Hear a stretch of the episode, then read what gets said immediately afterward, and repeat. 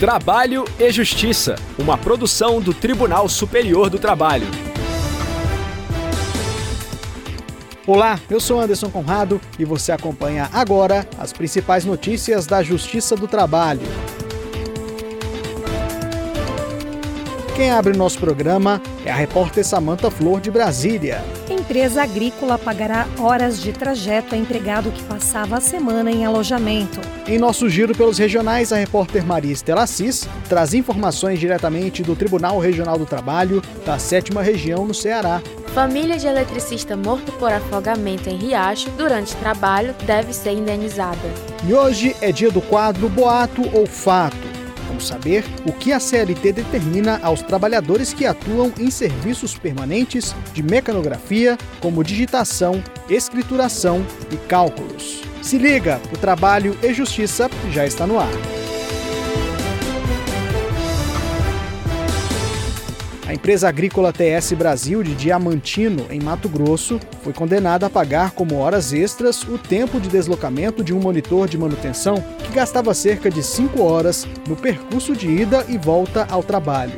A decisão é da sétima turma do Tribunal Superior do Trabalho. A repórter Samanta Flor acompanhou o julgamento e traz mais informações. Na reclamação trabalhista, o profissional afirmou que morava em Nortelândia e a empresa ficava na zona rural de Diamantino, ele saía de casa na segunda-feira, pegava o ônibus fornecido pela empresa às 5 horas da manhã e chegava ao local às 7 horas. Durante a semana, permanecia no alojamento da empresa e, dependendo do período de safra, voltava para casa às sextas ou aos sábados, também no transporte da empresa, num percurso de cerca de três horas. A empresa agrícola admitiu que o monitor usava o transporte fornecido por ela nos dias de folga, porém sustentou que a reforma trabalhista havia extinguido o direito às horas de deslocamento. O Tribunal Regional do Trabalho da 23ª Região, em Mato Grosso, entendeu que as horas não eram devidas, porque o monitor fazia o trajeto apenas uma vez por semana. Para o TRT, a empresa de fato não fornecia transporte de ida e volta ao trabalho, mas apenas para levá-lo à cidade dele durante a folga. O caso chegou ao TST. O relator na sétima turma, ministro Cláudio Brandão, observou que o contrato de trabalho teve vigência antes da reforma trabalhista. Na época, o artigo 58, parágrafo 2 da CLT, garantiu direito às horas de trajeto com base em dois requisitos: fornecimento de condução pelo empregador e, alternativamente, local de trabalho de difícil acesso ou não servido por transporte público. De acordo com o relator, o fornecimento do transporte somente nos fins de semana não descaracteriza as horas de deslocamento. O ponto principal não é também a existência de alojamento durante a semana. O fato gerador do direito, no caso, é a ausência de transporte público, uma vez que o trajeto entre o local de trabalho e a residência só era possível por meio do transporte fornecido pela empresa. Segundo o ministro, o descanso do trabalhador é assegurado pela Constituição Federal e pelas Convenções 14 e 106 da Organização Internacional do Trabalho. Para a turma, ainda que o trabalhador fizesse o trajeto apenas uma vez por semana, o pagamento das horas extras seria devido, pois o local é em zona rural, de difícil acesso e sem transporte público. A decisão foi unânime. Giro pela Justiça do Trabalho. A família de um eletricista que morreu afogado ao atravessar um riacho para tentar restabelecer o sinal de energia no município de Sobral, no Ceará, deve ser indenizada pela companhia energética Enel. A repórter Maria Estela Assis, diretamente do Tribunal Regional do Trabalho da 7 Região, conta os detalhes do caso para a gente. O caso foi apreciado pela primeira vara de trabalho de Sobral, município distante 220 quilômetros de Fortaleza. De acordo com a decisão do juiz do trabalho substituto Raimundo Dias de Oliveira Neto, além da indenização de 150 mil reais a título de danos morais a cada um dos herdeiros, a viúva e os três filhos, com idades de 15, 13 e 6 anos, a empresa deverá arcar com pensão mensal arbitrada em meio salário mínimo para cada filho até que eles completem 18 anos. O caso aconteceu no dia 26 de abril de 2020, quando o eletricista estava de sobreaviso e foi chamado para atendimento emergencial no distrito de Patriarca. Para restabelecer o sinal de energia, precisou atravessar o Riacho Madeira. Segundo relatado à vara trabalhista pelo companheiro de serviço do trabalhador na ocasião, que depois em favor da empresa, ele alertou a vítima sobre a inviabilidade da travessia, em razão da situação do rio, mas um pescador ofereceu ajuda e o eletricista aceitou. Quando a água começou a levar o trabalhador, a testemunha conta que contatou a empresa para chamar os bombeiros com urgência.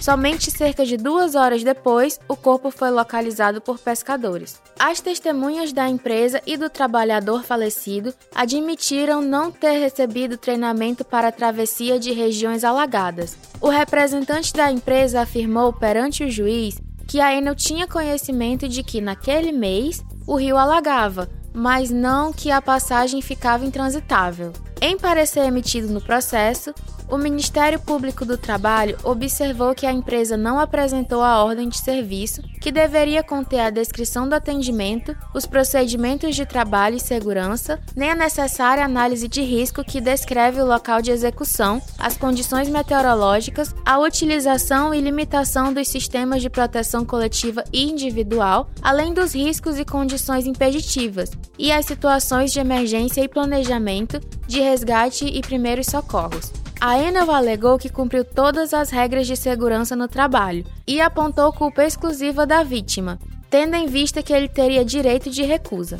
No entanto, o magistrado apontou na sentença que a insistência do colega de equipe para que o falecido não entrasse no rio não é suficiente para caracterizar a culpa da vítima. Ele acrescentou que a segurança no trabalho não pode ser transferida de modo exclusivo ao trabalhador, quando a empresa deixou de cumprir os procedimentos mencionados pelo Ministério Público do Trabalho. O magistrado afirmou que não se mede a dor de uma perda, mas se deve considerar as circunstâncias do acidente, a vida ceifada do trabalhador precocemente, a privação causada à família e a repercussão na vida pessoal, familiar e social dos herdeiros diretos.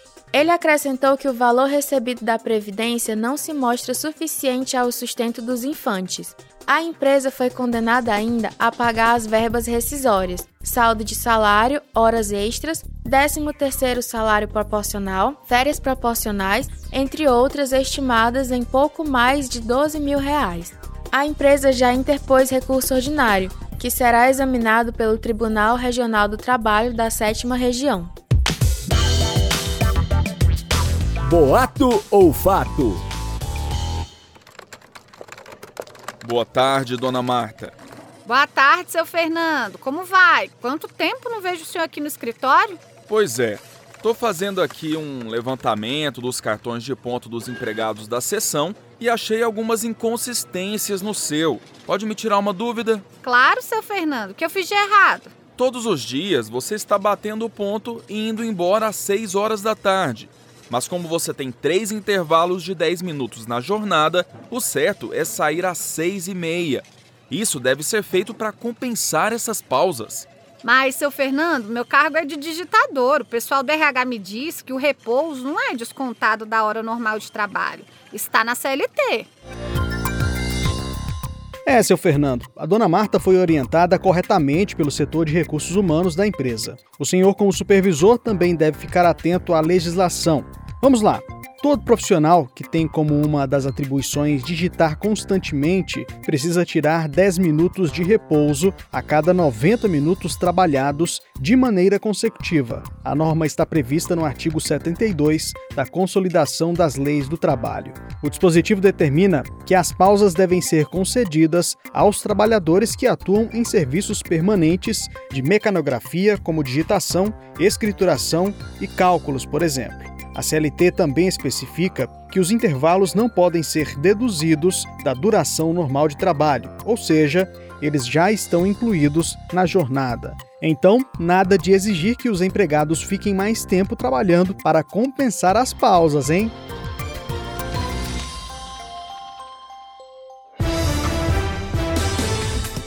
O Trabalho e Justiça de hoje termina aqui. Muito obrigado pela audiência. Não deixe de participar com críticas ou sugestões pelas redes sociais. Acesse facebook.com/tstjus ou instagram.com/tstjus. Se preferir, mande um e-mail para crtv@tst.jus.br. O trabalho e Justiça teve apresentação de Anderson Conrado, edição de Liamara Mendes, produção de Milene Teixeira, Priscila Rossiter e Robson Góes, colaboração do estagiário Jorge Agli, supervisão de Patrícia Rezende e trabalhos técnicos de Rafael Feitosa e Wesley Oliveira. O programa é uma produção da Rádio TST sob a coordenação de Ana Carolina Brito e a supervisão geral da Secretaria de Comunicação Social do Tribunal Superior do Trabalho. A gente se encontra na próxima edição. Eu espero você. Até lá! Trabalho e Justiça, uma produção do Tribunal Superior do Trabalho.